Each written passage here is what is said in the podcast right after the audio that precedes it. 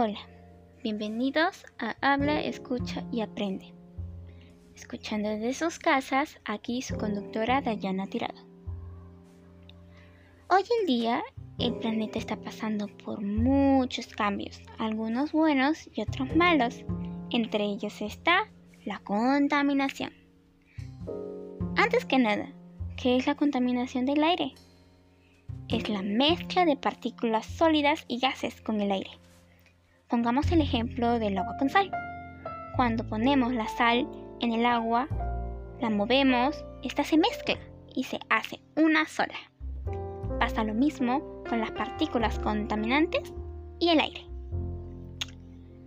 Debido a la pandemia por el COVID-19, se vio como al principio hubo cambios positivos, como la disminución de esta contaminación.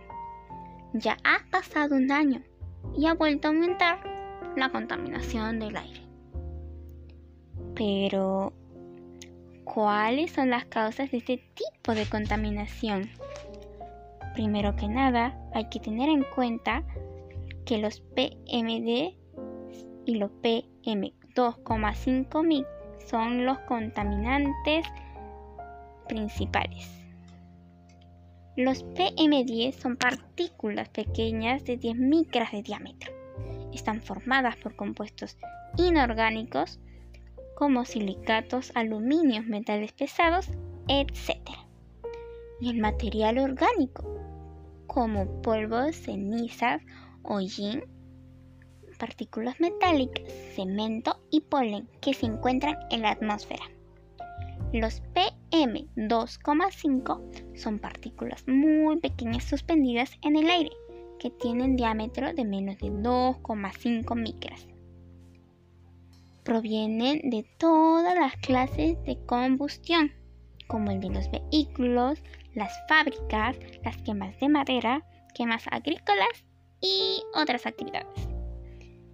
Pero también están las basuras acumuladas, que producen un mal olor y toxinas peligrosas para el aire y para la salud. Entonces, ¿cuáles son sus consecuencias? Tenemos las relacionadas con el ambiente, como los cambios de clima, los desplazamientos y muertes de especies, el deterioro del hábitat, etc. Está la que nos afecta directamente, como los problemas relacionados con el sistema respiratorio el asma, la rinitis, la faringitis, entre otras. También puede causar daños al sistema cardiovascular y llegar hasta el cáncer. Y están las que no nos afectan directamente.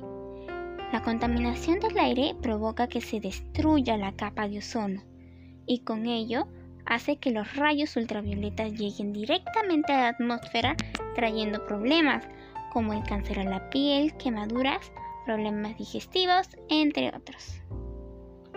Entonces, ya que este tema se ve serio, ¿qué podemos hacer para disminuir esta contaminación? A continuación te daré algunas propuestas también relacionadas con nuestro estado emocional. Siempre cuida plantas en el hogar. Esto hará que tengamos un aire más puro en donde vivimos, además de traer paz y tranquilidad a nuestra mente, haciendo tener un buen estado emocional. Puedes hacerlo en el jardín, pero si no tienes, las macetas también son una muy buena opción. Clasifica tu basura. Divídelas en biodegradables, reciclados y peligrosos. Evitamos que éstas se mezclen traigan mal olor y boten contaminantes al aire. Cuando te des cuenta que tus desechos están bien organizados, te sentirás satisfecha de tu gran trabajo, aumentando tu autoestima.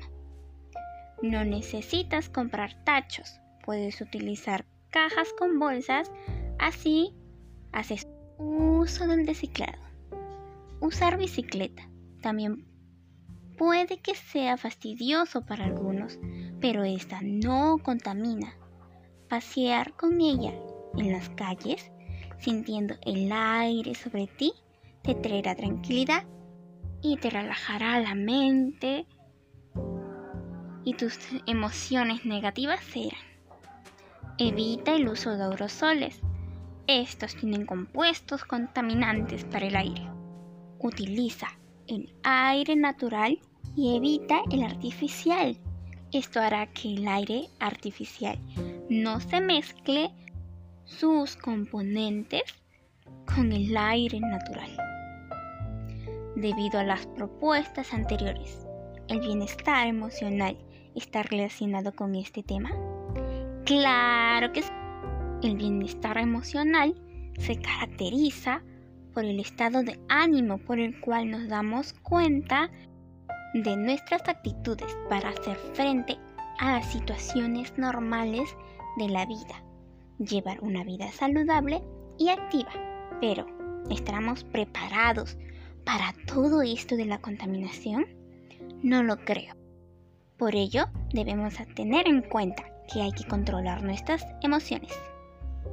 Por ello, te recomiendo estos pasos para controlar tus emociones ante esta situación.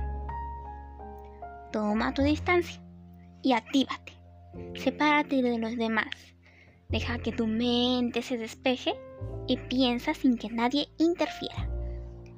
Reflexiona desde otro punto de vista Sé empático y piensa cómo se sienten los demás y trata de entenderlos. Elige qué batallas quieres librar. Céntrate en lo que más te preocupa y si puedes hacer algo por ello, hazlo. Puedes realizar ejercicios de respiración ante la preocupación y el estrés que sientes por la situación.